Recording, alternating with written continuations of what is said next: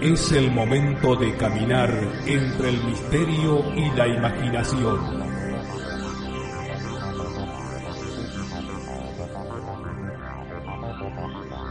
Es el momento de caminar al filo de la realidad. Conduce Gustavo Fernández. Junto a Quique Marzo y Emanuel Yudice.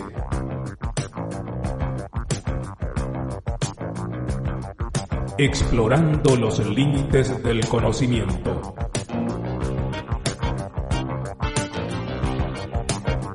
Locución José Ruiz Díaz. Hola, hola, hola gente, ¿cómo están ustedes? Bienvenidos a Al filo de la realidad. Hola, soy Facundo Máñez. No, perdón, soy Gustavo Fernández. Esto puede parecer un sinsentido para nuestros oyentes de todo el planeta, menos para mis compatriotas argentinos, que supongo que van a identificar eh, la, la tonta chanza que, esa referencia tiene que ver con la política nacional. Este, va, a ver, eh, lo explico, no hay nada más aburrido que explicar una broma pero por respeto a los oyentes de otros países, tenemos un político aquí en Argentina que a mí me parece, esto es una opinión personal, ¿no? bastante sobrevaluado y, y engreído de sí mismo, científico, pero metido en política, imagínense el estropicio, que mm, suele empezar eh, las notas, los, las notas, perdón, los cortes eh, promocionales de su grupo que envía a las emisoras de radio o algún podcast diciendo el cerebro mm, este, racional necesita estímulos y la política debe ser uno de ellos. Hola, soy Facundo Manes. Pues así se llama este caballero. Y ustedes saben que siempre comenzamos al filo de la realidad diciendo hola, soy Gustavo Fernández. Se me cruzó ese tontísimo chiste sepan disculpar, no me peguen, prometo que no lo vuelvo a repetir. Pero estamos aquí, compartiendo los temas que a ustedes y a nosotros nos interesan, junto a Manuel Hughes y Alberto Quique Marzo, dispuestos a transitar la continuidad temática que iniciamos en el podcast anterior, el Instituto Tavistock y la Nueva Edad Media. Vamos hoy por la segunda parte, de forma que quienes desean ponerse al tanto de esta este, de, esta mirada, ¿no? de este ángulo, bueno, por favor diríjanse a la primer parte que fue nuestro inmediato podcast anterior. Saludando siempre a toda la gente. Ustedes saben que hace tiempo que no entraba en la página de Evox, del filo de la realidad, a mirar este, comentarios, realmente porque estuve atareadísimo. Y digo, es tiempo de ir respondiendo eh, comentarios, preguntas, sugerencias, críticas de, oyentes. Y realmente eh, me, sorprende algunos podcasts encontrarlos con una enorme cantidad de, de comentarios, de posteos y sobre todo eh, redescubrir a través de la lectura de ellos la, la fidelidad y el afecto ¿no? que muchos, muchos de ustedes nos, nos profesan. Eh, algo que realmente honramos y, respetamos muchísimo. Como siempre decimos, lo dicen ustedes, lo digo yo, aunque no estemos de acuerdo, aunque haya puntos en los cuales eh, disentimos, ustedes de mí, yo quizás de ustedes, cuando voy interactuando, el hecho de, sostener esta continuidad y una continuidad a través de tantos años, ¿no? Y, y, sobre todo por no tratarse de un emprendimiento comercial, es decir, aquí no es... Eh, el otro día me comentaba aquí que que creo que estábamos en el top 10 de los podcasts de enigmas y misterios más escuchados en Evox. ¿no? Y, yo le decía a Kike y a Emma, a Emanuel, eh, claro, pero más de la mitad de los que están en primer lugar, más de la mitad, en realidad son programas radiales, ¿no? respetables, por supuesto, hechos por profesionales, pero con todo ese, ese apoyo que significa la, estructura, la logística técnico-empresarial, mediática, publicitaria de una emisora, de, unas poderosas emisoras, que luego latan lo que han hecho y lo suben y lo cuelgan como podcast. Entonces, realmente estamos, muy, muy, muy sanamente orgullosos de, nuestra criatura, del filo de la realidad y muy, muy en deuda con ustedes, ¿no? que nos ponen aquí. Y entonces, a los incondicionales, a los que nos siguen desde hace tantos años, a la gente que recién se acerca, eh, a, a los fans que hacen su pequeñísimo aporte económico, menos de 3 euros mensuales, y reciben, no es para recibir el podcast extra, reciben el podcast extra como, como pálido, pálida devolución, ¿no? En realidad sabemos que la mayoría lo hacen como una manera de apoyarnos y, darnos una, mano amiga para continuar nuestras actividades, investigaciones y, y demás. A las emisoras que retransmiten al filo de la realidad o los espacios en la web, los portales que toman las, las emisiones y las reconvierten a otros formatos, Mystery Planet, la radio de la historia y el misterio, Edenex, Radio Box de Estados Unidos, OVNI Radio Argentina de la provincia de Corrientes. A todos, a cada uno, gracias, gracias, gracias eternamente por, consolidar este camino. Bien, y mm, vamos a lo que nos ocupa. Les cuento que en relación a lo que refería hace un par de minutos, que había estado viendo comentarios de oyentes, em, voy a hacer una excepción con esta dinámica de los últimos meses de dejar de responder aquí, ya, ya recuerdan por qué, ¿no? Porque uno realmente leía y, opinaba sobre los comentarios de oyentes del último, anteúltimo, como muchos dos podcasts hacia atrás. Y por ahí alguien entró en un podcast publicado hace 10 años y uno no los va viendo tan atrás. Entonces dije, como tenemos una alerta por mail de lo que se va publicando, voy a responder de forma personalizada. Vengo haciéndolo, obviamente me, me gana la ola de la cantidad de comentarios a los que voy respondiendo. Pero cuando me puse a repasar en el sitio de Evox, me encuentro, eh, no sé si para mi sorpresa, yo esperaba algo así, la gran cantidad de comentarios en relación al podcast 351, título Humo, entrevista a José Luis Jordán Moreno. Y claro, también agradecemos el, alto número de, gente que descargó o, escuchó online esa entrevista. Entonces, hoy, como excepción, eh, después de desarrollar la temática principal de nuestro encuentro, dedicar un rato a leer y a, y a responder y hacer algunos comentarios sobre esos en particular. Ya regresaremos a la modalidad que hemos adoptado de responder individualmente vía, vía mail. ¿Sí? Eh, así que bueno, primer corte en el programa de hoy, cuando regresemos, segunda parte de Instituto Tavistock y la nueva Edad Media, aquí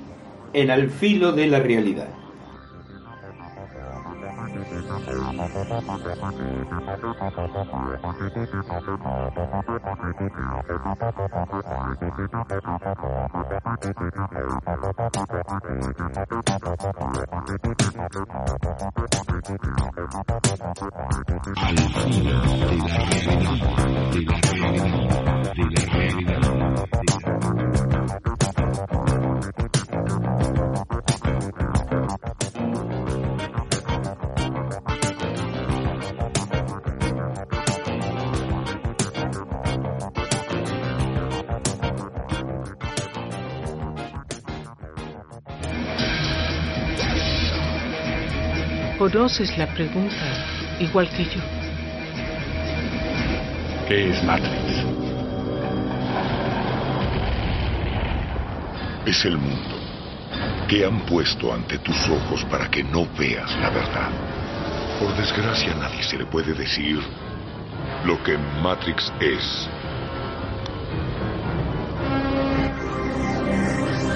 Tendrás que verlo Un micrófono y todos los enigmas Al filo de la realidad. OVNIs, fenómenos parapsicológicos, conspiraciones, civilizaciones desaparecidas. Los misterios son solo la excusa para pensar mejor.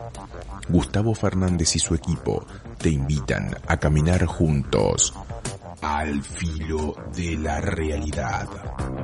Búscanos en iVoox. Al filo de la realidad.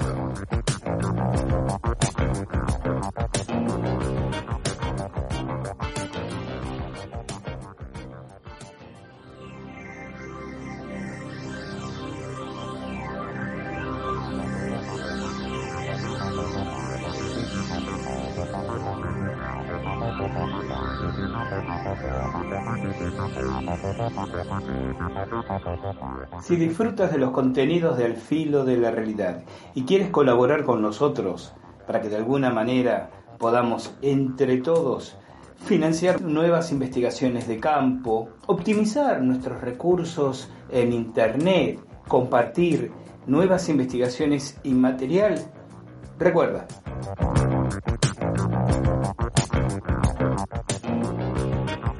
hay una opción para colaborar a través del botón azul en nuestro sitio en evox.com.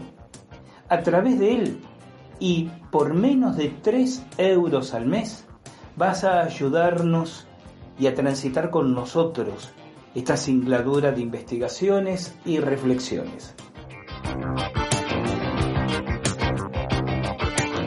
Y si no quieres aplicar tu tarjeta de crédito, pues vas directamente a nuestro portal al de la realidad.com, buscas la pestaña de podcast y ahí encontrarás cómo colaborar por esa misma suma mensual, que resultará pequeña, pero es enormemente colaborativa y participativa.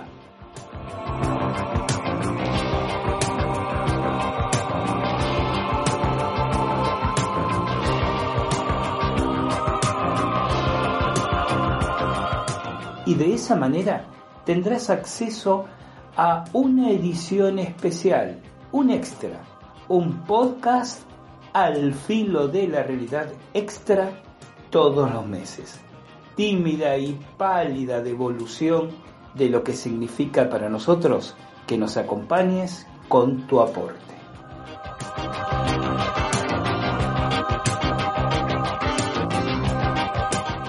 Sumate a los fans del podcast extra mensual de Al Filo de la Realidad. Sumate al equipo de patrocinadores y entusiastas que acompañan nuestro trabajo.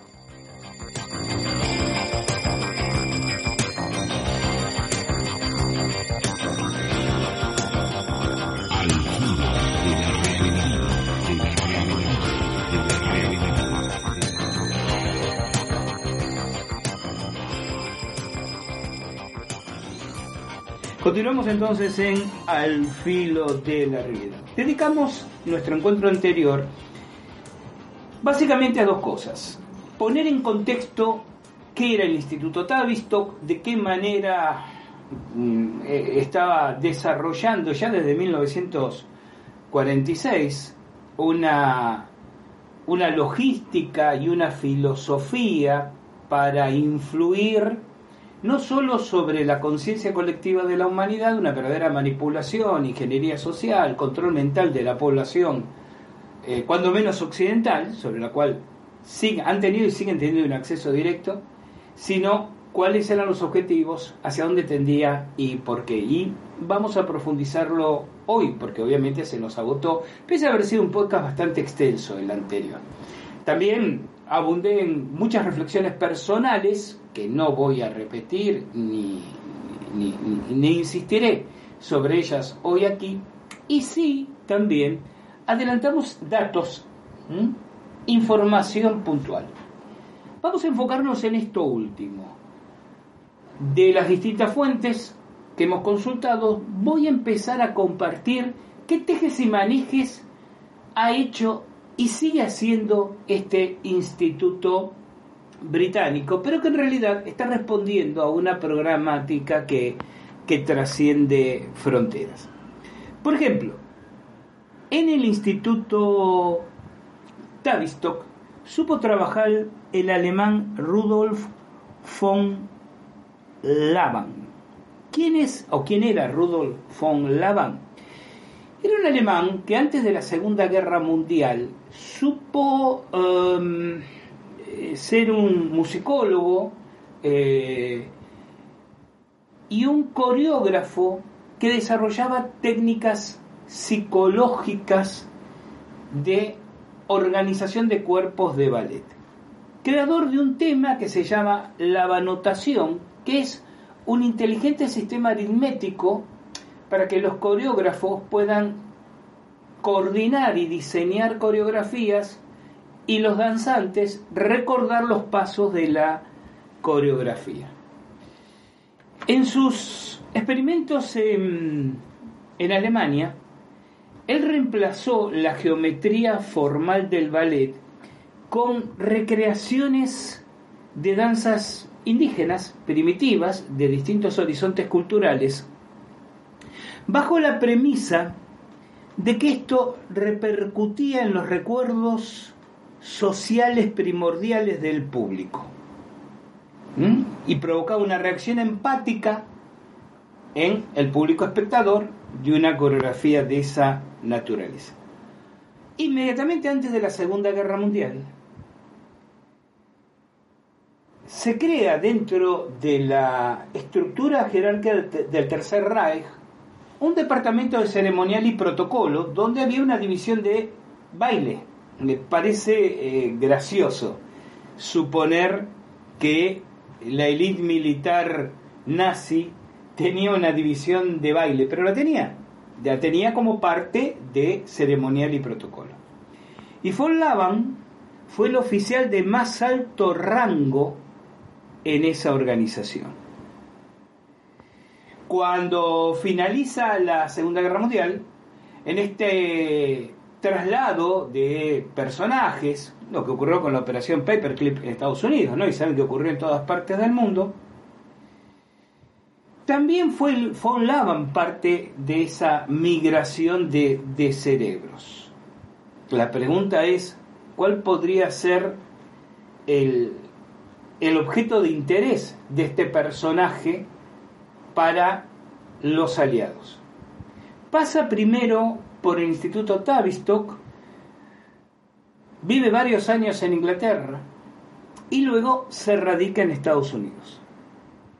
Cuando se radica en Estados Unidos es el cerebro rector de lo que se conoció como una comunidad que en principio quiso gestarse en Estados Unidos y después terminó gestándose en Europa. Von Laban regresa a Europa para llevar este proyecto, que es lo que se conoció como la comunidad Ascona. Creo que actualmente eh, se encuentra radicada en, en Suiza. La comunidad Ascona es una comunidad que buscan una forma experimental de vivir unificados por eh, las ciencias humanas y la interpretación artística de la naturaleza. Cuando trabajaba en el Tavistock, von Laban señalaba lo siguiente en algunos textos que circulaban dentro eh, del mismo. Existen límites muy claramente marcados para la cantidad de cambios y la naturaleza de los mismos que puede soportar la mente. Esto fue tan así, acotó yo, que la Unidad para la Investigación de Políticas Científicas de Tavistock, a partir de esas y otras afirmaciones, en parte de von Laban y de otros eh, científicos abocados a este estudio, comenzó a definir lo que llamaron la táctica de conmociones futuras. En el desarrollo de los fundamentos participó von Laban. Y yo me pregunto si por su experiencia de baile o por su experiencia nazi. ¿Qué, es la táctica de las conmociones futuras? La ansiedad física y psicológica derivada, derivada de la excesiva carga que pesa sobre el mecanismo de toma de decisiones de la mente, dispara una serie de sucesos que tienen lugar tan rápidamente que el cerebro no puede ya absorber más información. Al barrio de, de varias conmociones seguidas, el sujeto del experimento, objetivo también del experimento, ya no quiere seguir tomando decisiones. Entonces sobreviene un estado de apatía que vuelve al individuo colectivos de individuos más fácil de controlar, haciendo que respondan con mínima resistencia. Estas eh, primeras lecciones de los 40, principios de los 50, recreadas en la comuna Ascona, fueron parte del pensum con que Tavistock financió la creación de la CBS norteamericana. Prescott Bush, sí, ese Prescott Bush, el abuelo de George W. Aquel Prescott Bush que supo ser miembro de Skull and Bones, ¿recuerdan? Calavera y Huesos. Aquella orden fraternal que se supone a principios del siglo XX el germen de muchas organizaciones como el Consejo de Relaciones Exteriores, el Club Bilderberg, pero especialmente de las prácticas esotéricas, espirituales, si ustedes las quieren llamar así, que se realizarían tras bambalinas en esas organizaciones.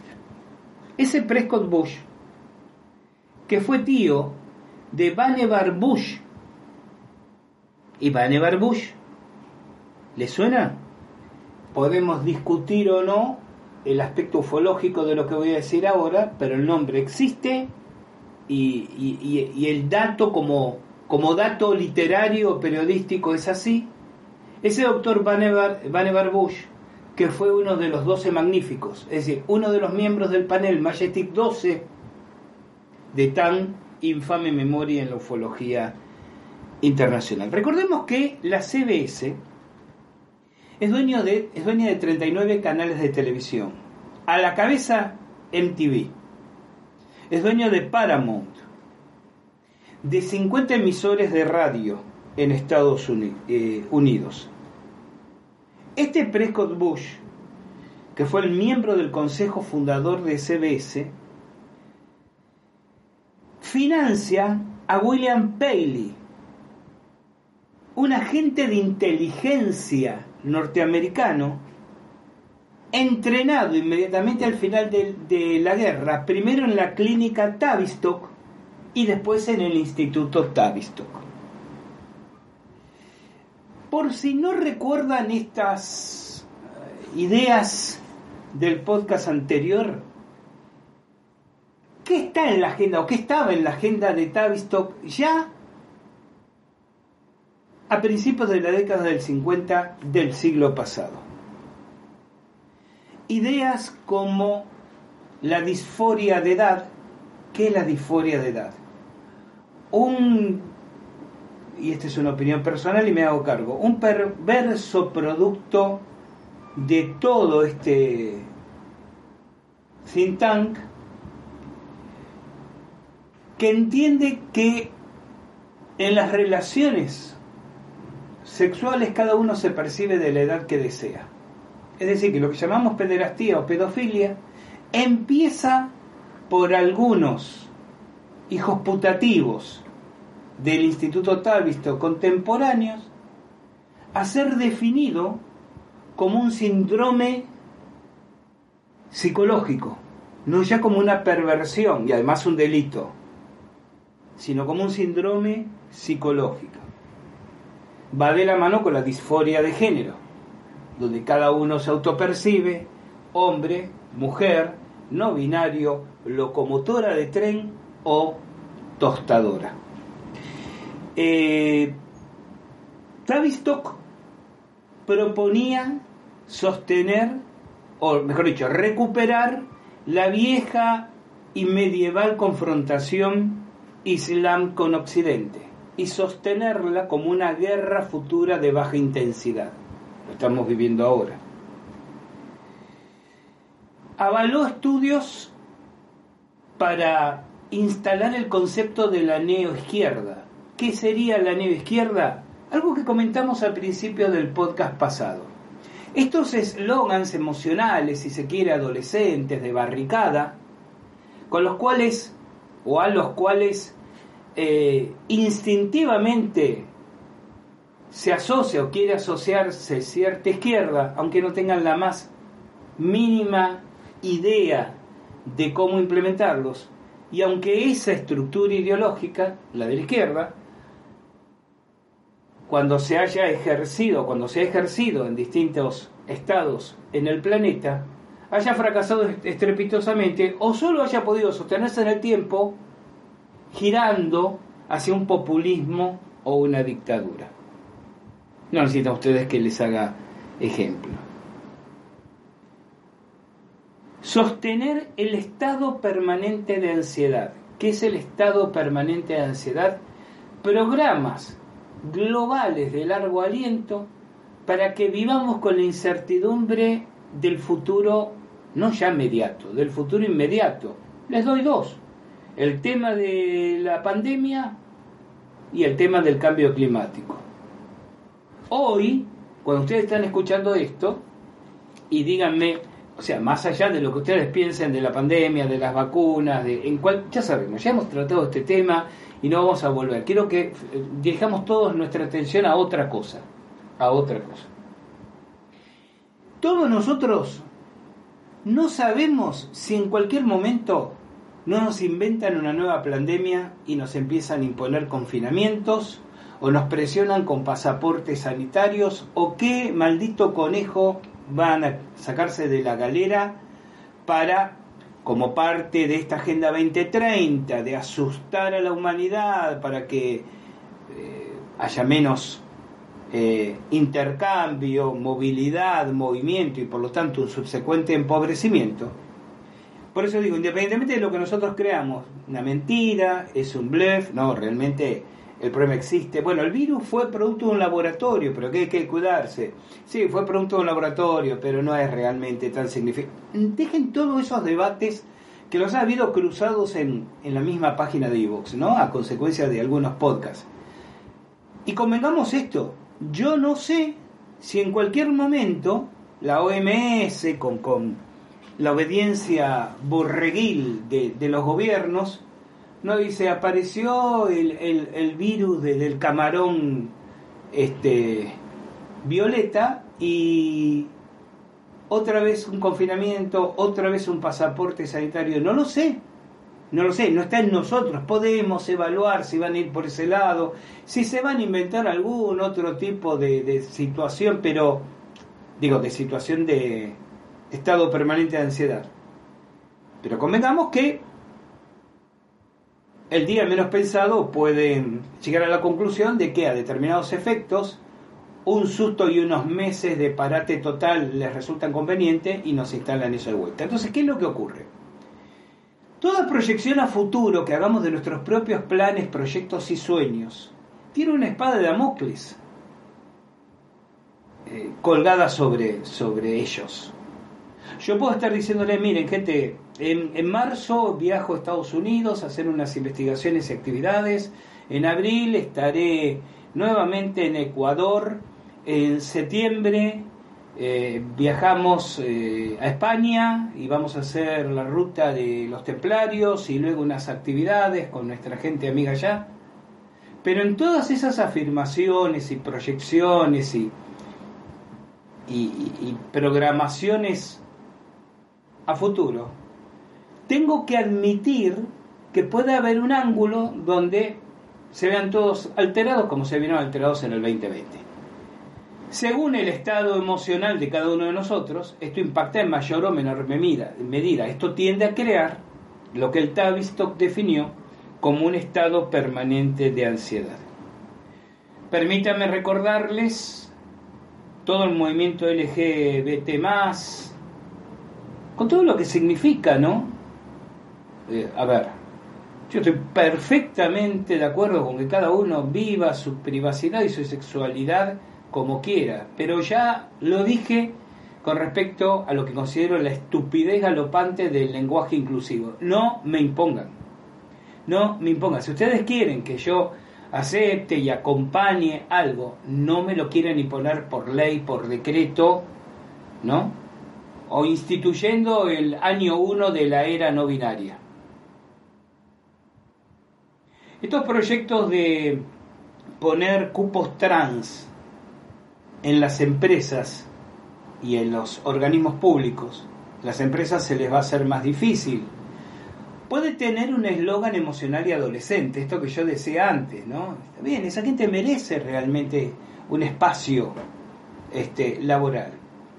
Pero me lo imponen por cupo. Quiere decir que yo tengo que poner un tanto por ciento de, trans sí o sí, porque me lo dice la ley, no por su capacidad. Ana Ryan decía, ¿no? Yo no quiero derechos por ser mujer. Yo creo que se respete, respetar la igualdad entre hombres, mujeres, quienes no se identifiquen con uno y otro. Es precisamente respetar su intelecto, sin hacer diferencia, pero si un segmento minoritario, golpeado, perseguido, torturado, y es aquí cuando tengo que recordarles ¿Qué se hacía con los homosexuales en la Unión Soviética? Bueno, ¿qué se sigue haciendo en la Rusia de hoy, que se supone que no es soviética? ¿Qué hacía Che Guevara y Fidel Castro? Con los homosexuales, ¿no? Digo, para que cuando en las marchas del orgullo gay lleven remeras, decimos en Argentina, ya saben, camisetas, playeras, etcétera, t-shirts, con la imagen del Che, se acuerden de esto que estoy diciendo. Y si no, googleenlo, no, no, no me crean a mí. Pero mm, el punto es que cuando ese, ese grupo minoritario trata a través de, de, de estructuras de poder, el Instituto Tavistock o ciertos aparatos partidarios como el argentino en este momento, que encuentra excusas y un, y un semillero radicalizado y fundamentalista en esos espacios. Eh, tratan de imponerme una nueva normalidad donde yo tengo que aceptar, donde yo tengo que salir con mis nietos a la calle y tener que aceptar con naturalidad que un trans esté teniendo sexo oral con un cliente debajo de un árbol en la plaza de la esquina. No me jodan. No me jodan. Mucho menos que me quieran imponer que a mis nietos o a mis nietas deben experimentar y jugar sexualmente y los niños vestirse como niñas y maquillarse y las niñas vestirse. No me jodan. Porque todo el discurso berreta, patético, miserable pseudopsicologista no es argumento científico. Especialmente cuando una familia, abuelos, padres, tíos, entendemos que a los niños y a las niñas los vamos a educar como nosotros entendemos que es correcto. Y luego irán creciendo y conociendo otras miradas, otros ángulos, otras perspectivas. Pero no, se hizo hace poco un censo aquí en Argentina y prácticamente lo único fue un desastre el censo, ¿no? porque, y esto no lo digo yo, lo digo a cualquier argentino que me esté escuchando. Por cada uno que le hacían la, planilla completa tenían 32 que le pedían 4 o 5 datos, este, 9 que eh, le decía qué es lo que usted quiere contestar. Bueno, el tema es que sin embargo, una de las cosas que prácticamente se respetó, que respetaron todos los censistas, era cómo se definía él o los habitantes de la vivienda. Heterosexual, bisexual, no binarie, como se dice ahora.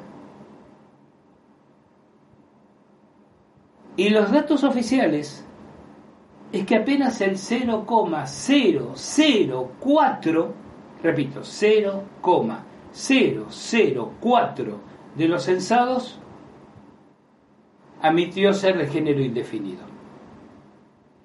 Esos mm, cientos o pocos miles merecen protección, apoyo y sobre todo merecen respeto. Pero cuidado, que a veces no se respeta a quien no respeta. Pero esto que se naturaliza y en el mundo aparece como ejemplos de ciudadanía personas que con 42 años se autoperciben como niños de 15. Esto es parte de la ventana de Overton que el Instituto Tavistock comenzó a abrir en, en su momento. creando un desorden disociativo para estimular los sesgos de aceptación.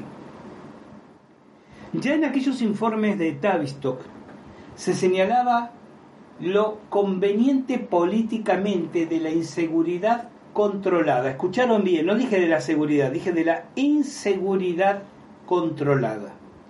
Porque siendo un terrorismo de baja intensidad, claro, es decir, el objetivo del terrorismo no es matar gente. El objetivo del terrorismo es sembrar terror, el miedo, el miedo a la muerte, el miedo... Eh, ese miedo solo necesita cadáveres para crear la certeza de que es un miedo con fundamento. Pero la suma de cadáveres no es el fin en sí mismo. Por lo tanto, la inseguridad es un terrorismo de baja intensidad. Y que un instituto ya haya advertido que la inseguridad controlada, ¿qué es controlada? Es un estado que lo permite hasta cierto punto, lo permite aquí sí y allí no, que libera ciertas zonas, que luego hace cerrojo sobre esas zonas.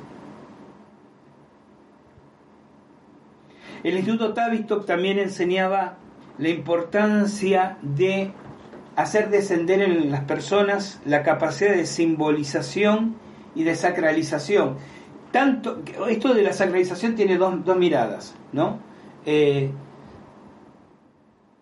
una vida cada vez más mundana, ¿no? menos, menos eh, rehén de la trascendencia metafísica y un control sobre las formas de religiosidad para que se alineen con las directivas que baja el Estado.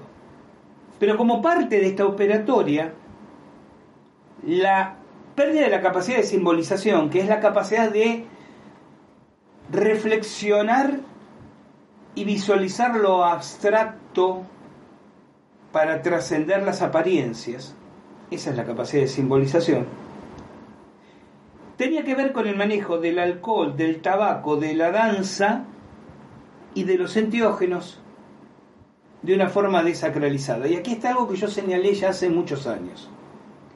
Todo esto que acabo de mencionar, alcohol, tabaco, danzas, drogas, en los albores de las civilizaciones eran formas de comunicación con la divinidad. ¿no? El tabaco sigue siendo entre las etnias, especialmente las americanas, una forma de ponerse en un estado modificado o expandido de conciencia para trascender y hacer comunión con los espíritus.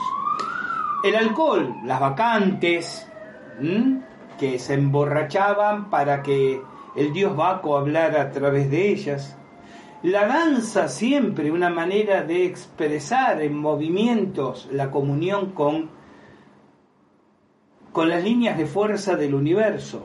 Y los enteógenos, de, de conocida trayectoria en todas las culturas como formas de búsquedas trascendentes. Hoy en día, son formas mundanas de divertimento social. Han perdido su sacralidad, se ha bastardeado su sacralidad. Esto también era parte, y además lo vemos como algo normal. Eh, normal y hasta natural y hasta deseable. Cuando la gente dice, bueno, pero estos son otros tiempos, las cosas han cambiado. Lo que alguien está diciendo con esa frase es, antes eran de una manera, pero inevitable y necesariamente, sobre todo necesariamente, ya no es ese momento, entonces las cosas deben ser distintas. Y la premisa es que si son diferentes son necesariamente mejores. Y yo no estoy tan seguro que para todos los casos eh, aplique esa reflexión. Pero esta ventana de Overton, que ya propuso el Instituto Tavistock, tenía una, un camino de trabajo, que era manipular a través del control de los medios de espectáculo. Esto que hablaba de la CBS antes, hoy podríamos hablarlo de la televisión, del cine, ¿no? Es decir, la estrategia de ingeniería social es mucho más efectiva. Recuerden lo que yo les decía en el podcast anterior, con esas prácticas colectivas masivas, el espectáculo, en todas sus formas, que acuden e invocan a la emocionalidad. Y cuanto más primitiva es la evocación, más primitiva es la respuesta humana.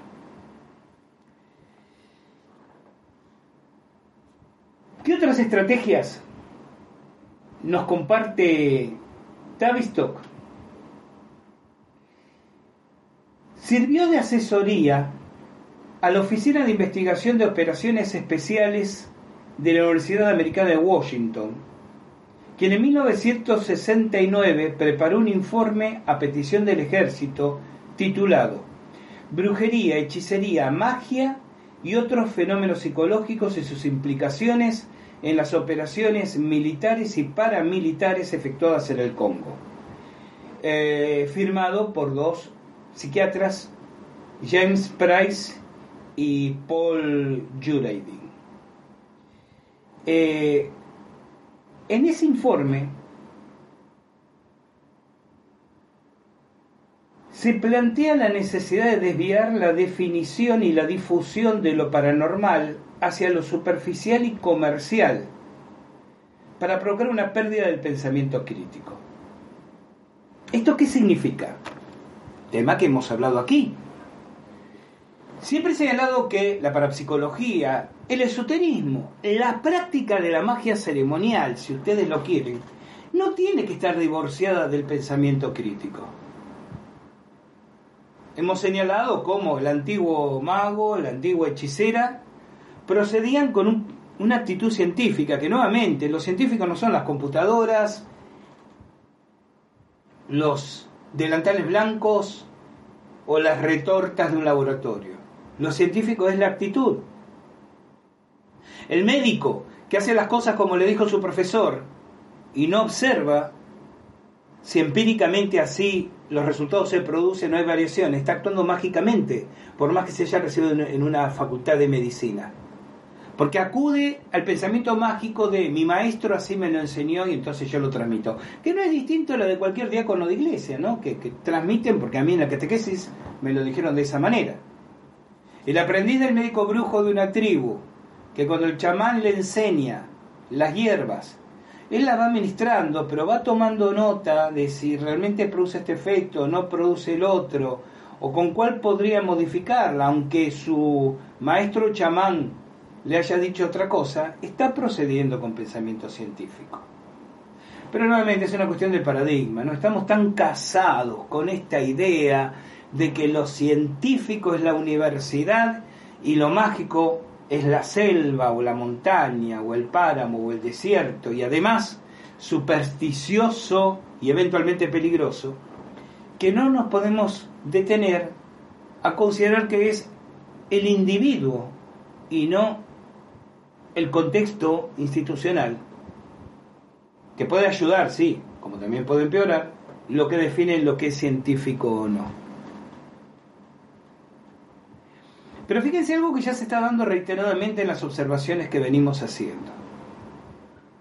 Todo apunta a deteriorar el pensamiento crítico. Pensamiento crítico no es la negación, si yo digo tengo pensamiento crítico, ustedes dirán, ah, bueno, pero crees en los ovnis, en la parapsicología, en la magia. Y ahí les diré, no, esperen, no es que creo, esto ya lo hemos hablado. yo experimento, yo investigué, reuní con evidencias que en mi paradigma me sirven para sostener esta convicción. De la cual he dicho no tengo ningún problema en bajarme mañana si aparecen nuevas evidencias que me hagan pensar distinto. Pero el pensamiento crítico, vamos, chicos, hablemos de mi caso porque muchos de ustedes hace años me vienen siguiendo. Yo no me detengo cuando el caso que estoy investigando no huele a ovni y lo abandono ahí. ¿Se entiende lo que digo? Mire, le cito tres casos. Dos que he investigado y uno que, que estoy en proceso de investigación.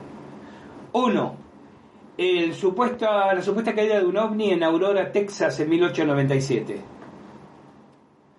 Cuando lo investigué, gracias a Orlando Rodríguez y su familia, que me acompañaron y generaron la, logística para que pudiera hacerlo. Cuando lo investigué en, Texas mismo, en Aurora, y cuando vi que, ¿recuerdan la conclusión? Mi conclusión, que a mucha gente escandaliza, muchos ufólogos escandaliza, y llego, pero por favor, no se detuvieron a considerar las evidencias, pero le cayó como una patada donde la espalda cambia de nombre.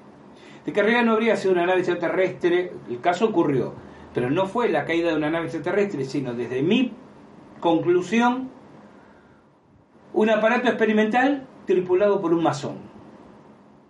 Eh, vayan a nuestro portal, al filo de la realidad.com, pongan Aurora, Texas, vean la nota, vean las fotos, vean las evidencias y concluyan. Pero cuando olí esa, esa, esa derivación, no dije, no, acá no hay un alien, entonces, no, suficiente. No, fui hasta, hasta donde pude llegar para construir el contexto de evidencias que a mí me dicen, no, por, por loco que parezca, gente, la historia fue de que acá había un aparato experimental, seguramente un prototipo dirigible, tripulado por un masón, que como decimos en Argentina se dio el palo contra un molino. La desaparición de toda una familia en la provincia de Entre Ríos. La hipótesis de abducción o portal dimensional es una, y ustedes en un par de podcasts futuros van a escuchar una entrevista que me hace el amigo Carlos Yurchuk, director del canal Demonios de YouTube, donde planteo que la hipótesis paranormal es una de cuatro posibles hipótesis que he investigado. E investigué la pista del narcotráfico, la pista paramilitar y la pista del homicidio este, pasional. Nuevamente, esperen ese podcast para escuchar los detalles. Y un caso que estoy investigando, la desaparición del TC-48, el avión de la Fuerza Aérea Argentina que se volatiliza sobre las costas de Costa Rica en la década del 60. No creo que haya sido un ovni. Pienso que hubo una situación vinculada con ese momento determinado de la Guerra Fría y que la Fuerza Aérea Argentina embarró la cancha, inventó pruebas, desvió testimonios para ocultar la complicidad de gobiernos centroamericanos en la caída de avión. Y lo estoy investigando. Entonces, creo que eso es pensamiento crítico. ¿Cómo se estimula esto de deteriorar el pensamiento crítico colectivo? Enseña el Instituto Tavistock que es creando escuelas de periodismo con dos características. Una, un falso humanismo. ¿Qué es esto del falso humanismo? La percepción de que es importante la empatía y en realidad ser políticamente correcto con las nuevas modas ideológicas en lugar de una crítica racional de esas modas. Y dos, la importancia del rating estimulando en productores, periodistas, la necesidad de generar respuesta, rating, e instalando un clasismo intelectual que dice que el público no piensa y entonces hay que darle las cosas cada vez más sensoriales, apuntando más a lo emocional, menos elaboradas. Y cuando por la pauperización educativa comprobamos que es así, esto se termina naturalizando. Vamos a la segunda pausa en el programa de hoy, ¿les parece bien? Cuando regresemos continuamos en Al filo de la realidad.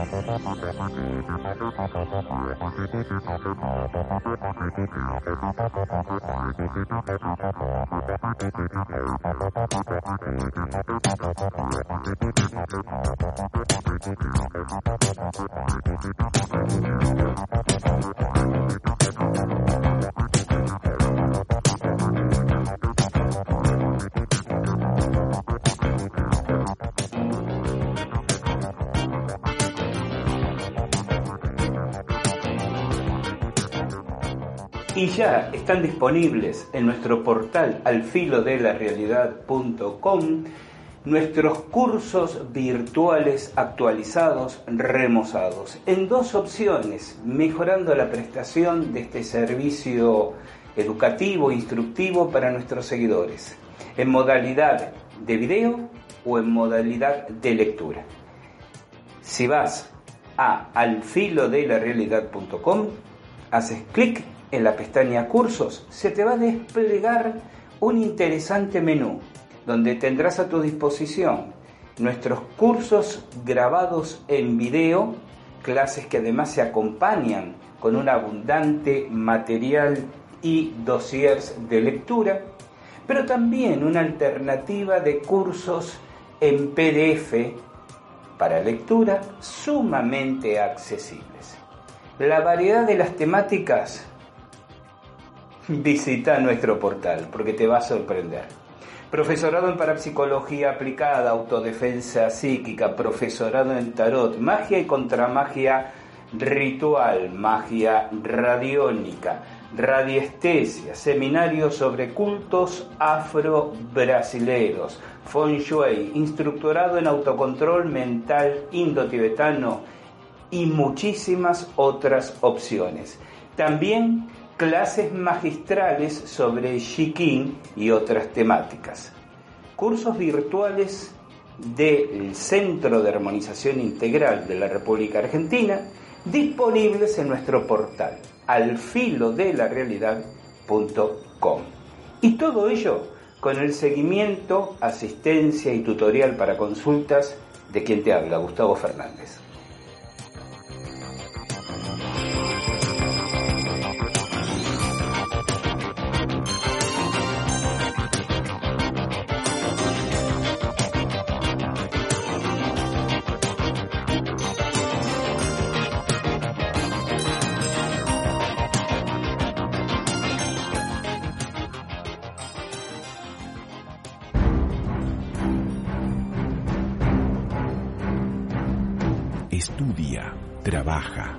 Sé un buen marido o una buena esposa.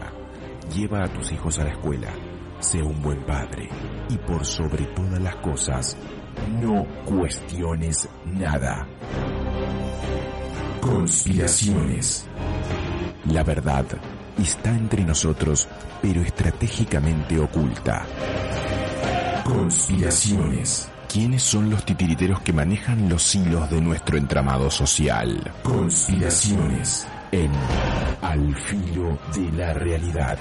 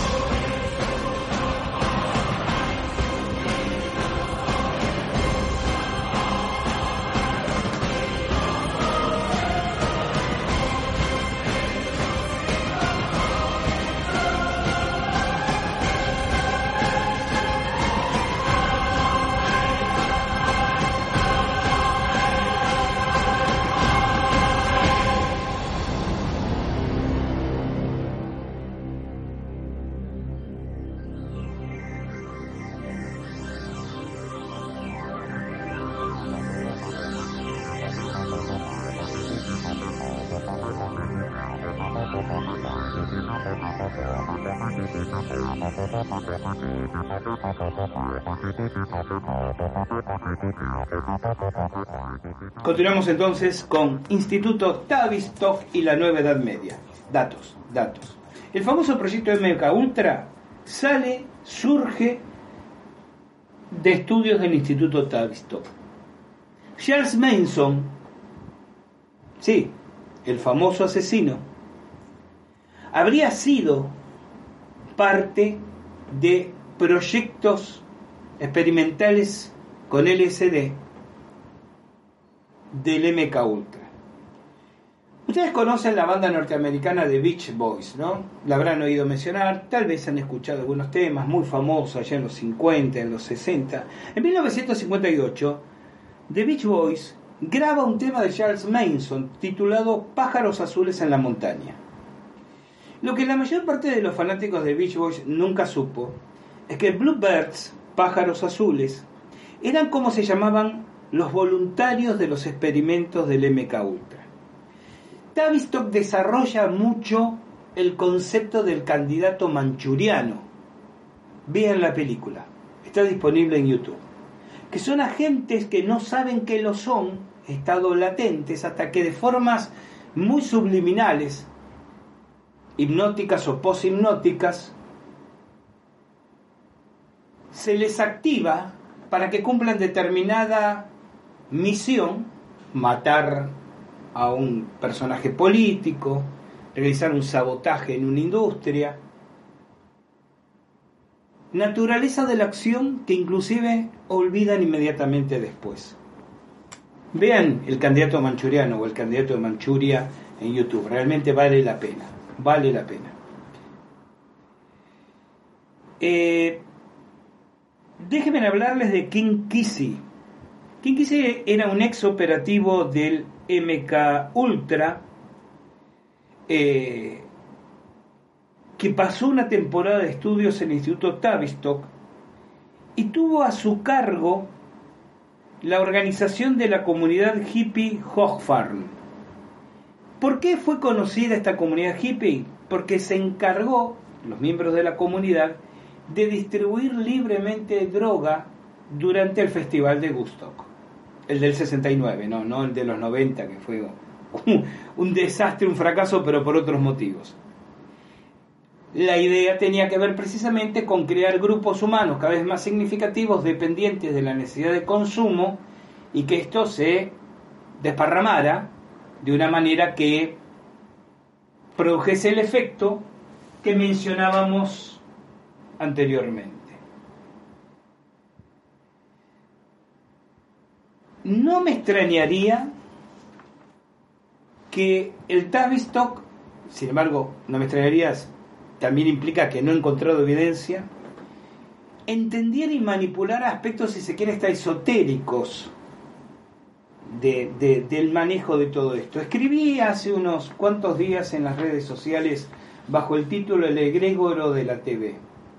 Para condicionar a las masas hay que impactar en su sentimentalismo, para lo cual hay que reducirlo primero al infantilismo.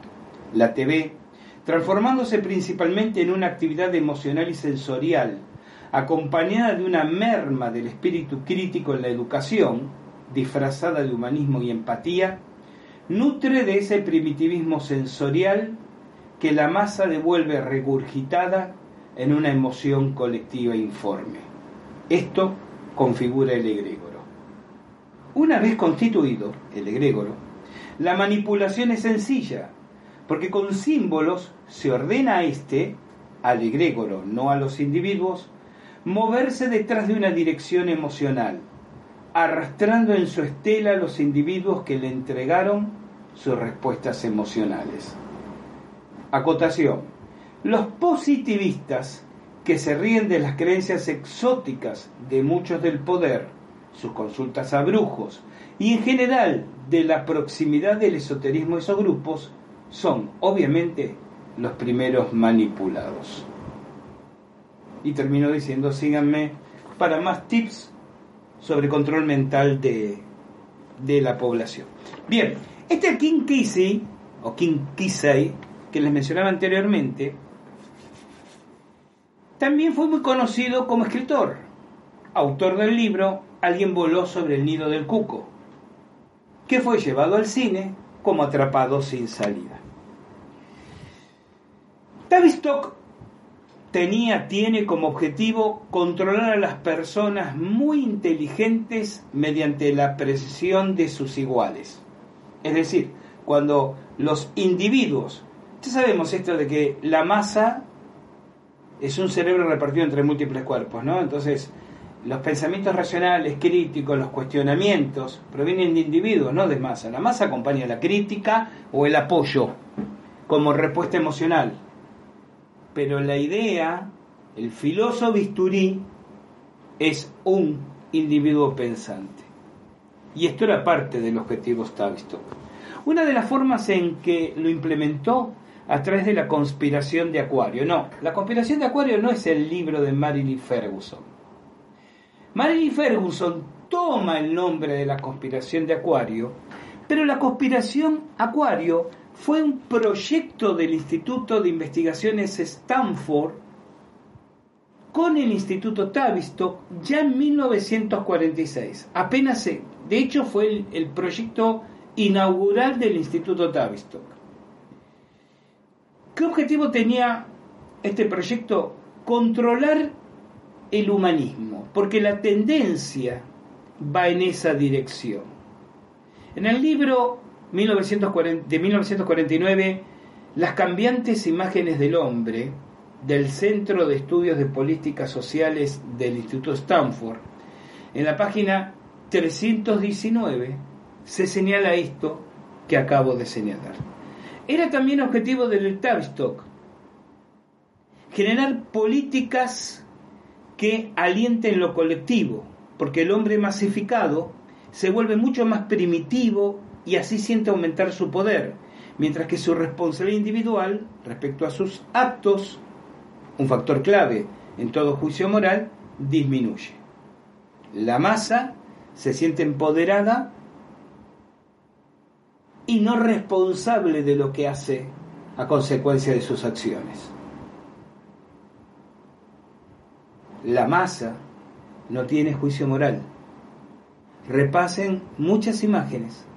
Y esto va a joder a muchísimos, hasta amigos fanáticos del fútbol, pero lo siento, gente. Mi abuela ya me dijo no se puede andar contactando a todo el mundo. Repasen muchas imágenes de lo que fueron los festejos, entre comillas, del Mundial de Fútbol que ganó Argentina recientemente. Los psiquiatras, porque recuerden que era una conspiración de psiquiatras en su fundación el Tavistock, Eric Trist y Frederick Emery diseñaron la táctica Tavistock de la turbulencia social. ¿Qué es eso? Ablandar a la población utilizando fenómenos eh, en masa como cortes de energía, hundimientos económicos, amenazas a la salud y ataques terroristas. ¿Qué les suena de todo esto a ustedes? Si las impresiones iban seguidas y se administraban cada vez con mayor intensidad, decían Trist y Emery, es posible inducir a la sociedad entera a un estado de psicosis colectiva. Las personas terminarán disociándose pues intentarían huir del temor causado por una realidad tan apabullante. Se encerrarían en un estado de negación y se refugiarían en diversiones y entretenimientos populares. Y claro, y agrego yo, no lo dijeron en ese momento porque no existía, y en teléfonos móviles y celulares. El Instituto Tavistock también controlaba el Comité de Moralidad que encargó a Walt Disney durante la Segunda Guerra Mundial, el Comité Primero, luego continuó bajo el control de Tavistock, películas propagandistas. Los Disney, porque además de Walt, su hermano era su más cercano colaborador, se asociaron y contrataron profesionales de la escuela de Frankfurt, apuntando a técnicos que pusieran al público adulto a nivel emocional infantil. Por eso, las producciones de, Disney han tenido tanto éxito y tanta penetración. No, porque los chiquitos, los niños, hayan enloquecido con ellos, como habrán enloquecido todos, hemos sido niños con distintos cómics, tebeos, historietas, dibujitos animados, sino porque infantilizaban a los adultos. Son los adultos los que han creado el mito heroico de Disney, no los niños. Es un objetivo de Tavistock estudiar actual, estudiar cómo fluyen los rumores a través de la sociedad. Porque Tavistock dice que lo hacen, se diseminan como una epidemia.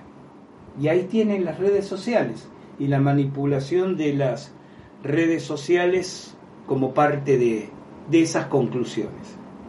En los 60, uno de los profesores del Tavistock, Ross Ashby, planteó el concepto de uniformidad de pensamiento y supo escribir, cuanto mayor variedad de acciones tenga un sistema de control, mayor será la variedad de perturbaciones posibles. El control es una reducción de la variedad. Escuchen esto, el control es una reducción de la variedad. Las perturbaciones con un alto índice de variedad afectan el estado interno del sistema, que debe permanecer lo más cerca posible del objetivo y por lo tanto exhibir un bajo índice de variedad. El concepto de uniformidad del pensamiento de Ashby generó el concepto político ideológico del pensamiento único,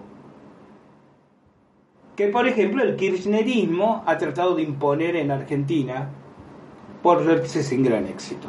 O sí, depende en qué segmentos, en qué capas de la población. Em, y de la mano de esto, algo que les va a resultar conocido especialmente a mis compatriotas, el relato importa más que la verdad. El relato importa más que la verdad. Otro objetivo Tavistock alimentar un romanticismo no científico, porque el conocimiento de estados orientados hacia el pensamiento científico es una amenaza para el principal requerimiento sociopolítico de un gobierno oligárquico. Mantener a la población de todo el mundo en un estado de atraso que les permita manipular e instaurar una economía feudal basada en el trabajo de los siervos. Si los estilos artísticos inspiran la creatividad, incluso en personas incultas, estimulan el crecimiento individual y la evolución colectiva. Por lo tanto, hay que tener el control de los estilos artísticos.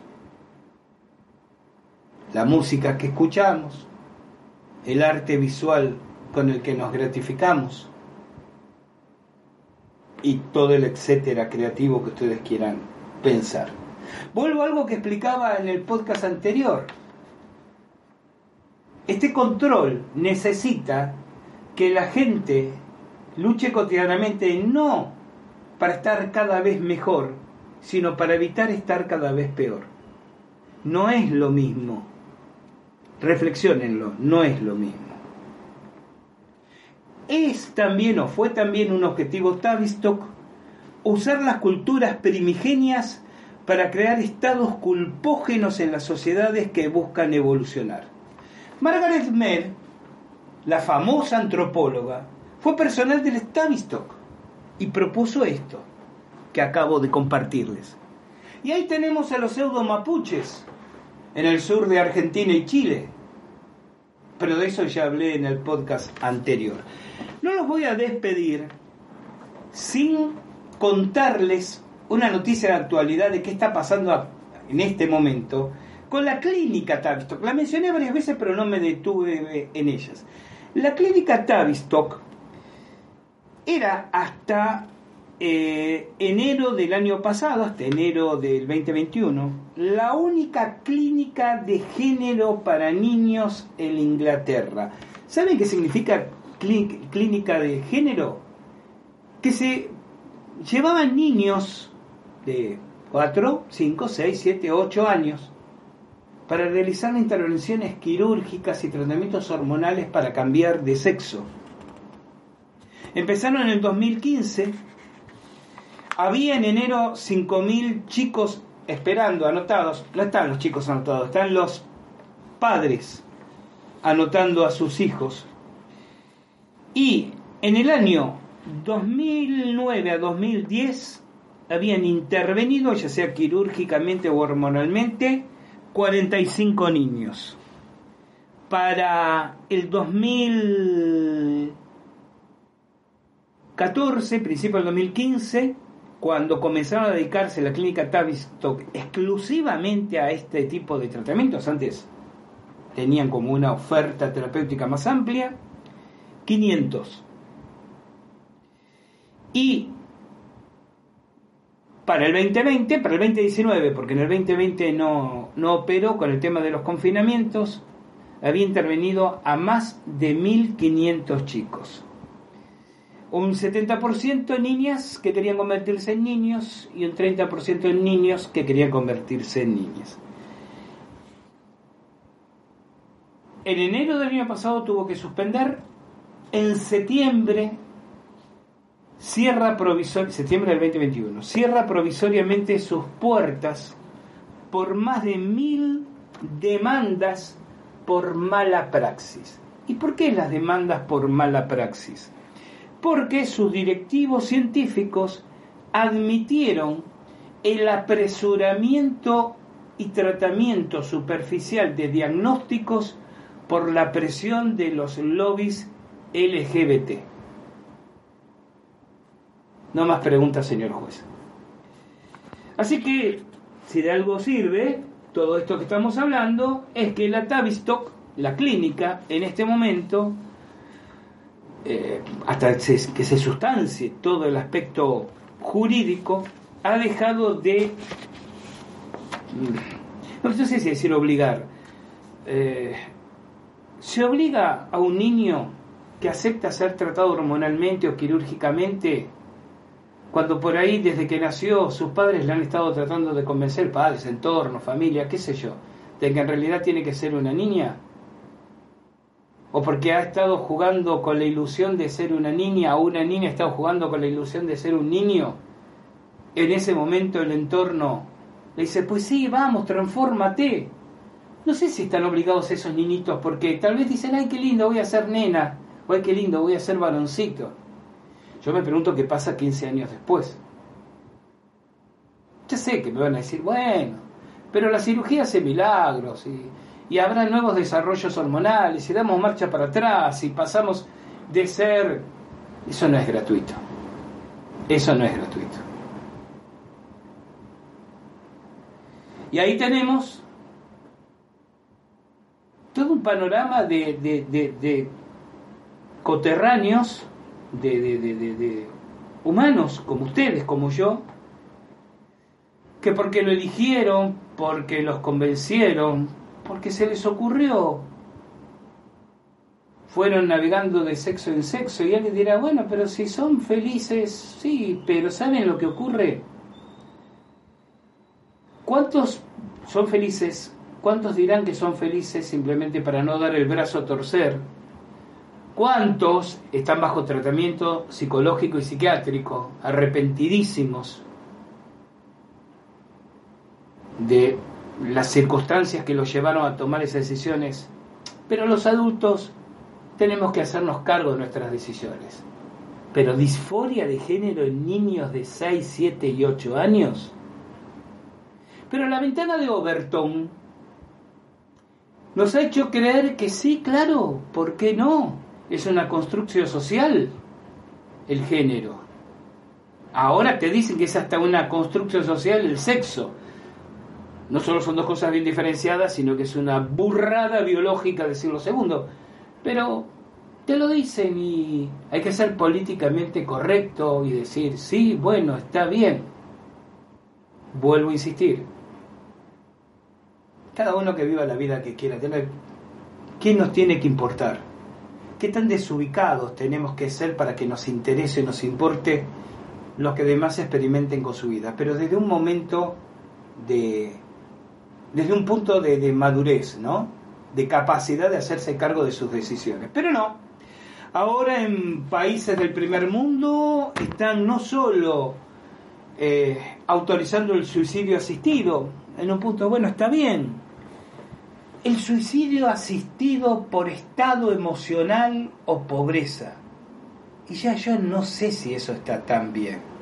Pero la ventana de Overton nos dice que sí, que ahí está es el mundo que vivimos, que el planeta y la humanidad ha evolucionado y que por suerte no somos como nuestros padres, abuelos o bisabuelos.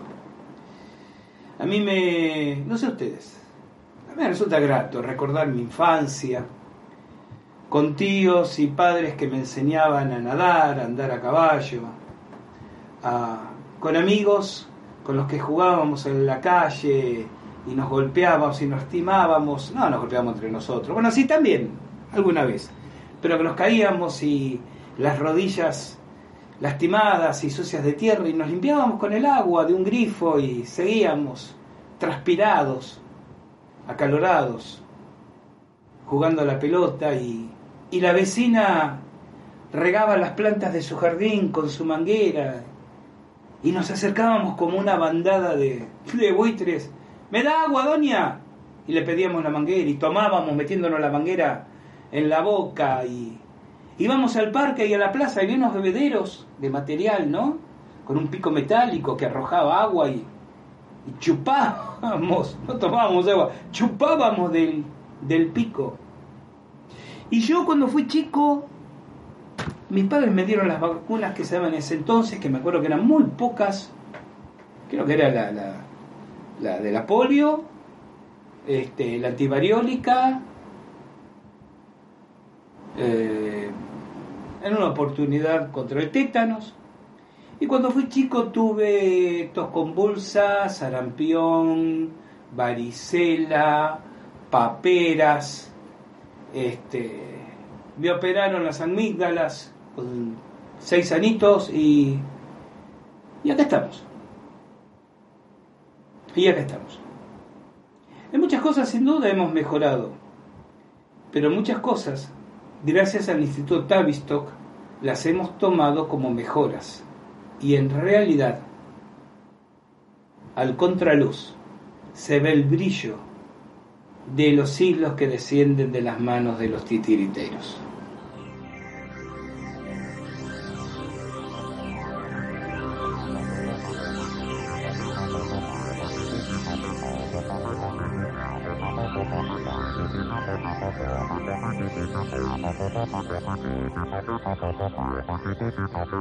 Así ha finalizado el programa de hoy. Pero no me voy a despedir, les dije, porque hoy quiero compartir con ustedes algunos comentarios de oyentes. Decía sobre el podcast 351, ¿no? Me, llamó la atención la cantidad de comentarios, me llamó la atención la cantidad de oyentes. Claro, yo sé que en España en este momento eh, con el estreno de una serie de Telefónica, ¿no? Una miniserie sobre el caso Humo y las apariciones públicas de José Luis Jordán Moreno.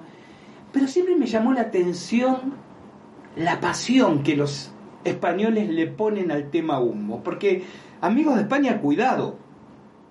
Yo sé ustedes dirán, bueno, pero ocurrió aquí, eh, Jordán Luis Peña era español, Fernando Sesma era español, Antonio Rivera, Rafael Farriols eran españoles. El tema siempre estuvo picando entre Francia y España, sí, pero aquí en Sudamérica también, ¿eh? Argentina tuvo muchísimo escaparate para el tema humo. Aunque muchos argentinos contemporáneos ni sepan de qué se tratan, pero bueno, esa es harina de otro costal. Yo recuerdo que allá por 1970 y... déjeme ubicarme, 72, 71, 72, la revista 2001, una impresionantemente excelente precursor y maravillosa revista dedicada a las ciencias de anticipación, como se llamaba en ese entonces, dedicó varios números con abundante material visual, fotográfico al tema humo, además de libros que en ese momento llegaban de España donde se planteaba esto. Yo recuerdo al padre segundo Benito Reina, jesuita, astrónomo, quien había recibido cartas de humo.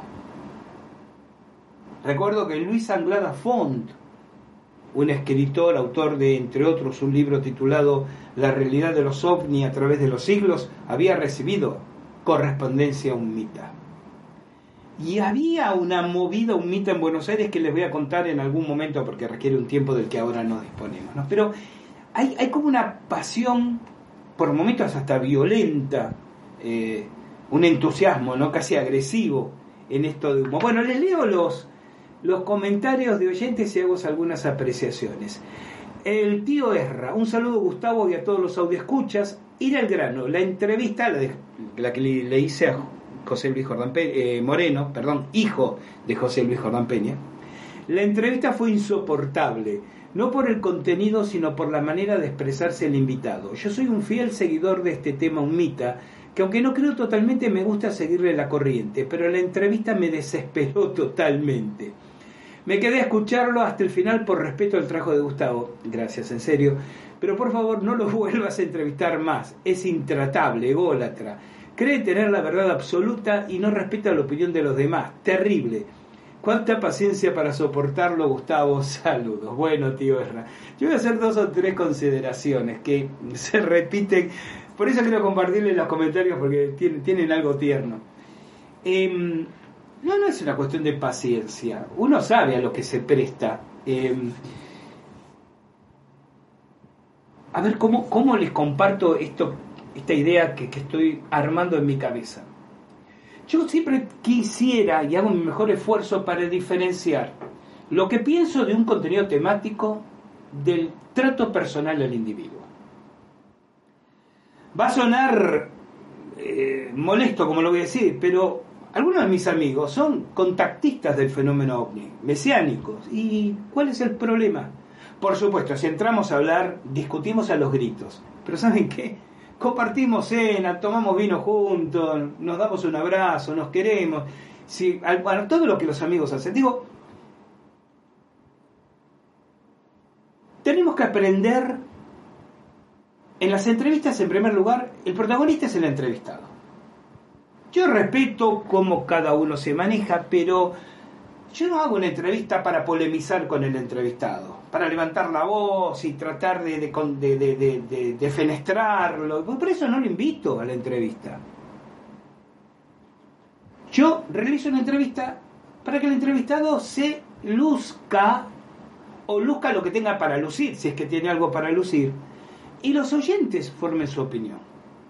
Entonces, no es paciencia, es dejarlo hablar. Yo tengo mi propia opinión sobre, sobre este José Luis Jordán Moreno. Y, y tal no les va a gustar a ustedes ni le va a gustar a él. No creo que las cosas en su vida haya ocurrido como algunas como él cuentan.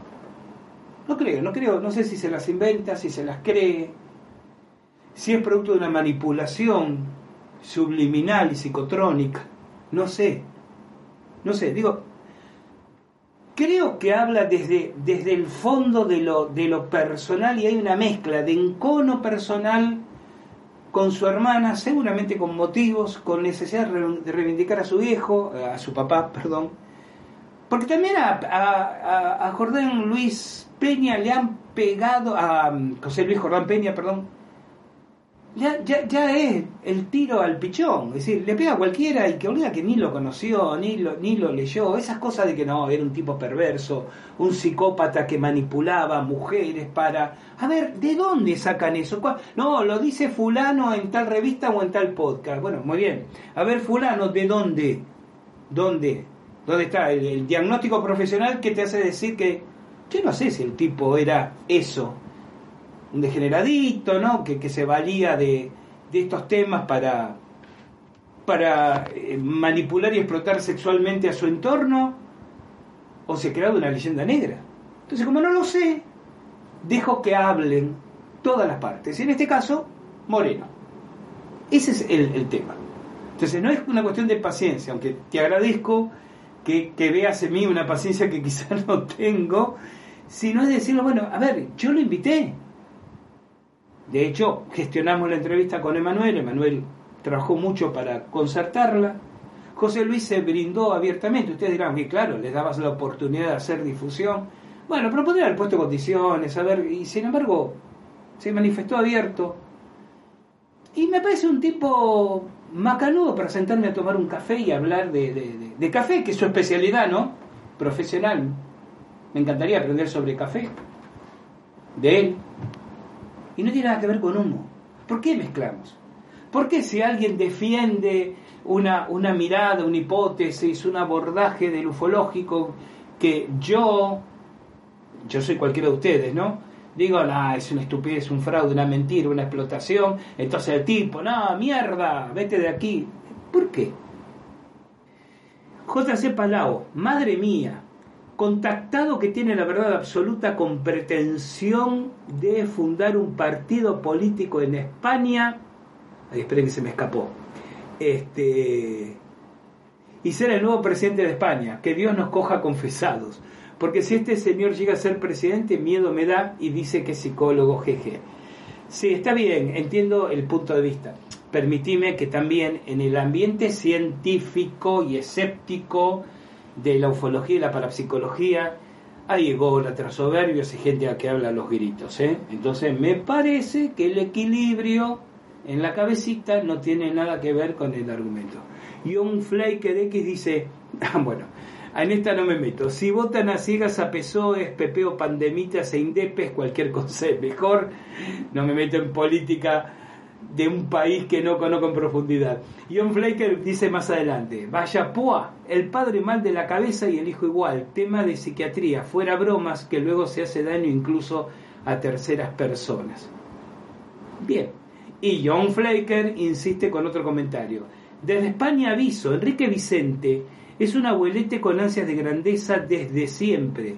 Siempre sabe el que más en sus intervenciones en televisión y demás. Parece el típico abuelo cebolleta. Humo no existe, una pena, pero si tiene razón en que estos tipos del misterio en España son unos mercachifles y magufos a partes iguales, Iker y compañía, por ejemplo, nos colaron a todos la broma de las caras de Belve, siendo falsas, como un gran misterio paranormal. Con ello les ha dado para vivir un tiempo ese él un claro ejemplo del mundo misterio del que estos supuestos investigadores quieren vivir. Saludos. Creo haber entendido el texto.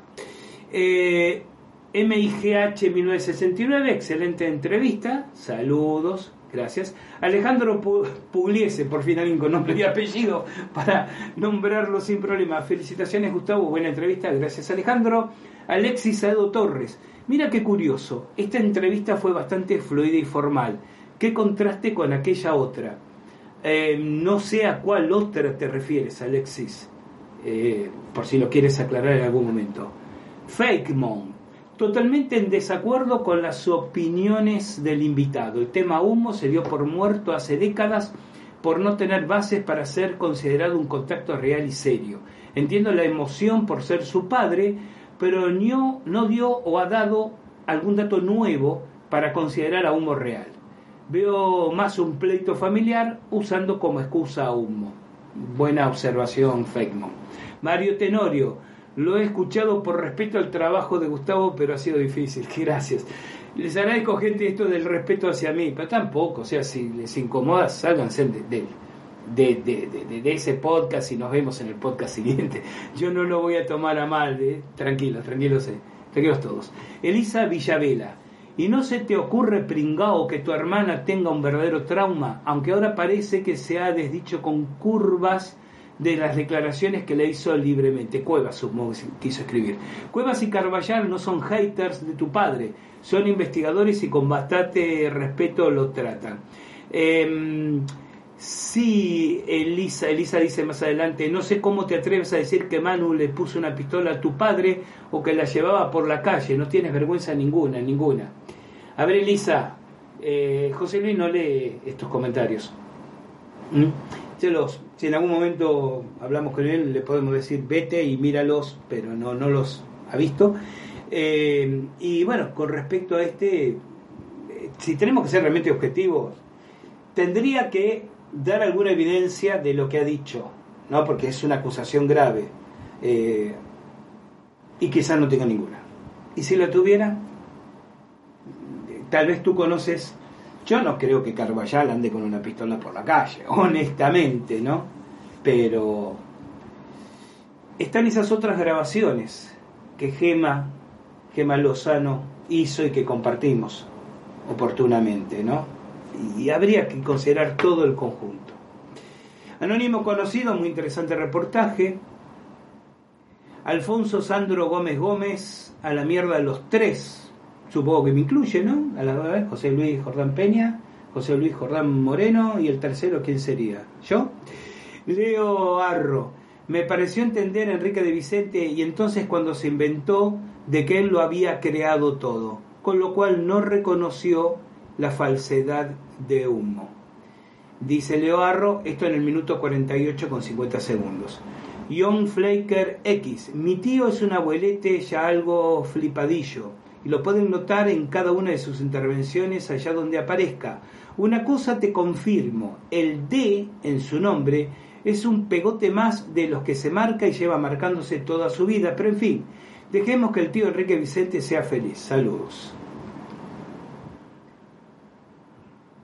Octavio Fernández Nieto, ha sido una entrevista sobre la canonización de su madre y lo capulla que es su hermana. Gustavo, no es tu culpa. No sé si alguna vez lo has hecho, pero podrías hacer un programa extenso sobre qué piensas sobre el tema humo. Me gustaría mucho que lo hicieras con esos razonamientos y la lógica que te caracterizan. Em, a ver, aquí me detengo, eh, Octavio. Eh, sí, digo, sí, sí, sí, lo, he pensado y lo estoy pensando, eh, pero quiero anticipar esto y, de alguna manera vuelvo sobre algunas de las observaciones que se hicieron hasta aquí y leo un par de, comentarios más. Yo vengo siguiendo el tema 1 desde los 70, ¿no? fíjense, y lo he leído muchísimo.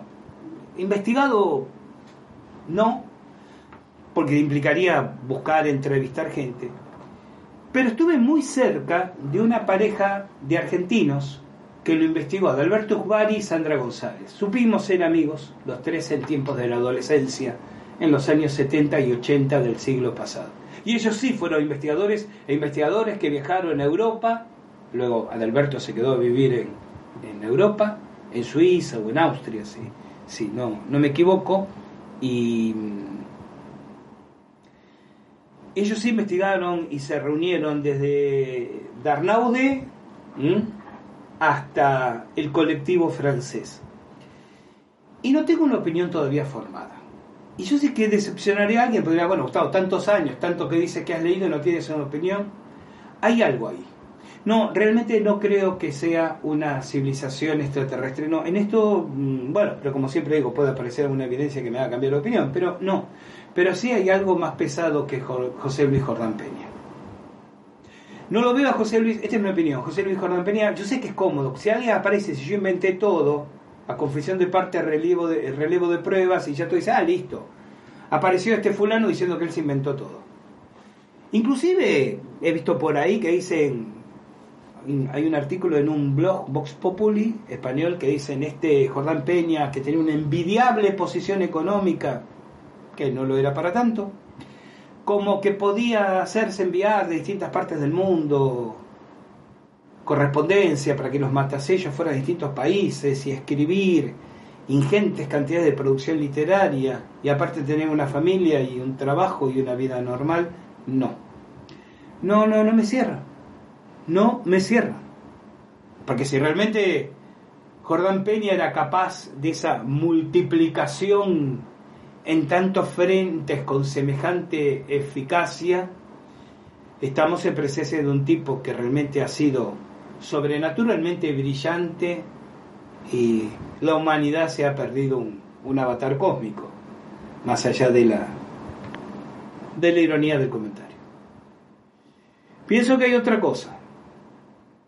Servicios de inteligencia. Sociedades neonazis sociedades iniciáticas mistéricas, esotéricas, siento que va por ahí la cosa. Y sí, es verdad, es verdad, Octavio, tendría que sentarme, lo que pasa es que sentarme a hacer humos eh, implicaría un prolongado trabajo previo de poner en orden material, revisar archivos, ordenar recuerdos, me encantaría contarles a ustedes en España la pata argentina de humo, que la tiene, ¿no? Y bueno, sí, posiblemente en el curso de año, del año, de este año comienza así como, como propuesta para el 2023, ¿no? Eh, hagamos votos de lo que deseo para el 2023 encontrar el espacio y organizo un podcast con mi, mi humilde y seguramente no trascendente opinión sobre humo. Guillem Moreil, exacto, al calor del hype de la serie TV se la han colado, lo que no le quita mérito a Gustavo, que siempre busca temas interesantes, a veces con más y a veces con menos éxito, pero el esfuerzo se agradece. A vos, Guillem Morey, pero te hago una aclaración importante. Yo no busco temas interesantes. Otra cosa haría si me interesara, si yo, a ver, por favor, esto lo he dicho alguna vez, pero siempre se suma gente que no ha escuchado este comentario en otra ocasión, y lo digo con todo respeto. Yo no hago el podcast y a ver, ¿qué le puede gustar a la audiencia? ¿De qué puedo hablar que les encante? Yo hablo de, en primer lugar, de lo que me interesa hablar. por eso, Quique y Emanuel me dan absoluta libertad en este, en este equipo que somos, decir, el podcast, lo que digas, están de acuerdo con nosotros, discutimos, tiran ideas después, o por ellos las consulto antes, pero, pero temas que me interesa exponer y temas sobre los que tenemos una vez más, los digo, algo nuevo que decir, una nueva investigación, una nueva reflexión, pero no, no busco temas eh, con... Porque realmente esto del éxito es, es, deseable, pero no es obsesivo. Es decir, no hago el podcast para que tenga éxito. Hago el podcast porque me encanta hacerlo. ¿Se comprende? Entonces, si pega o no pega, depende de tantas cosas. Eh, pero igual se agradece que se agradezca. Javier Guardiola, vaya circo tiene montado el padre, el hijo Enrique Javier y toda la caterva de vividores de la farándula. Nadie quiere perder la parte del pastel. yo aquí voy a, a repetir un comentario que le hacía hoy al querido amigo Marcelo Metayer, gran amigo y, gran investigador este, argentino en, otro contexto, ¿no? Yo le decía, mucha gente cree que nos llenamos de plata en este ambiente, ¿no? Que, que, escribimos libros y ganamos fortunas, que, que aparece alguien este, hablando de su contacto extraterrestre y, y, levanta eh, los billetes con pala. Eso lo pueden hacer algunas iglesias pentecostales. No sé si han visto alguna vez el famoso, en su momento, videoclip de Phil Collins cuando estaba en Génesis. Eh, Jesus He ¿no? Jesús me conoce, búsquenlo porque... Pero no, no lo hacen por la parte del pastel, porque realmente hay tantas cosas que dan dinero, mi querido Javier, que esta gente, o nosotros mismos, si alguien, porque sin duda alguien considera que estamos haciendo esto por, por ganar dinerillos, ¿no? Este, hay tantas cosas que nos generan más dinero, nos podría generar más dinero que estar dedicándonos a ello.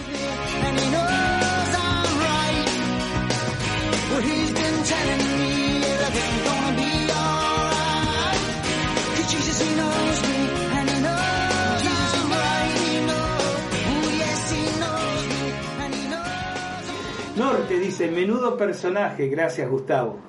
No, por favor. Chicos, chicas, eh, recuerden que tienen el canal de YouTube de Al filo de la realidad, de esto mismo pero en video. Porque si por escucharlo a José Luis opinan así, vayan al canal y, véanlo, ¿no? Muy, muy pasional el amigo, en un momento se le caen los papeles de la mesa. no, es, es, muy entretenido, ¿no? Muy buena onda y muy, muy, yo creo que es un tipo simpático y tiene, tiene, bueno, aquí alguno me va, me va a, mentar los ancestros, pero tiene algo querible. Se entiende desde, desde lo afectuoso, ¿no? Lo, estoy diciendo. Eh, Astroworks de Barcelona, Santo Baronere Gustavo, por tener que aguantar que y aquí en un fortísimo abrazo desde Barcelona, España. Sí, gracias, Astro, pero cualquier cosa menos santo. Humsar 56, totalmente de acuerdo. Bueno, paso de la santidad, chicos, gracias. Eduardo Bartel, buenas noches desde Guadalajara, México. Por cierto, escuché el programa que dice del dragón invisible hace unos días y no percibo las cosas como él.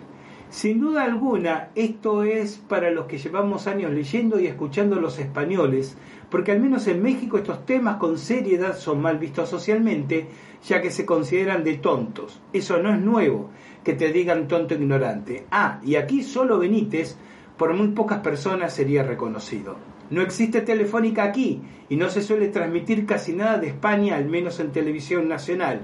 En realidad, si nos quiere hablar a los latinoamericanos y tener empatía, debería entender un poco de América y nuestras culturas. Aquí es irrelevante y no gira nuestra vida en torno a España, teniendo, para bien o para mal, a Estados Unidos de vecino. Pienso desperdició su oportunidad, ya que dio por sentado que aquí significa algo. Creo que es soporífero para quien no conozca a fondo el misterio español. Le falta humildad.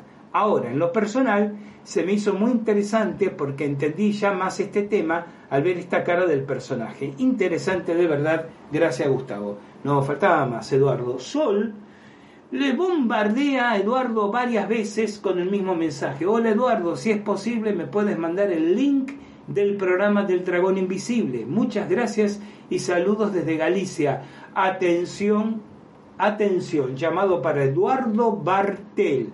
Sol está pidiéndole encarecidamente y sumamente interesada el link de ese programa. Por favor, Eduardo, si puedes entrar por la página de Evox y le responde a nuestra amiga Sol. Y Sol termina diciendo, hola Gustavo, me alegro mucho cada vez que veo que hay un podcast tuyo, excelente trabajo, vaya individuo este José Luis, se hace difícil escucharlo a momentos, debería hacérselo ver.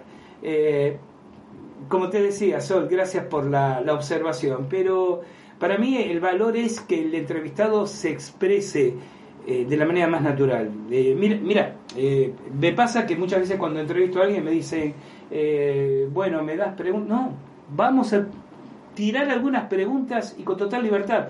Y lo mismo hago yo, cuando me, entrevistan, ¿quieres este, que te demos un cuestionario? ¿Nos das un cuestionario? No, no, fluyamos.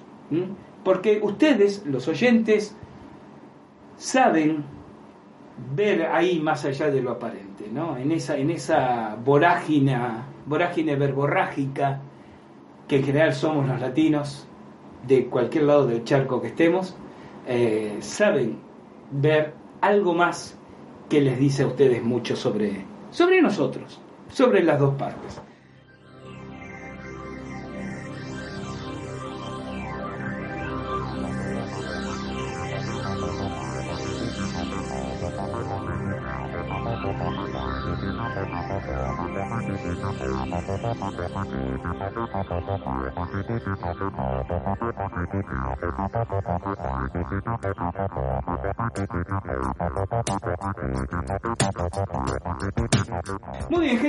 Llegamos al final, sí, del podcast del día de hoy. Gracias por habernos acompañado hasta aquí.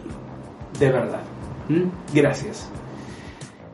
El reencuentro fraternal como siempre será cuando la presentación les recuerde que llegó el momento de caminar aquí al filo de la realidad. Soy Gustavo Fernández, no como en el comienzo del programa de hoy, y los voy a estar esperando. Cuídense mucho, no anden en cosas raras y como siempre recuerden que de la puerta de calle hacia afuera hay una vida que está esperando y merece la pena ser vivida. Chao, hasta nuestro próximo encuentro.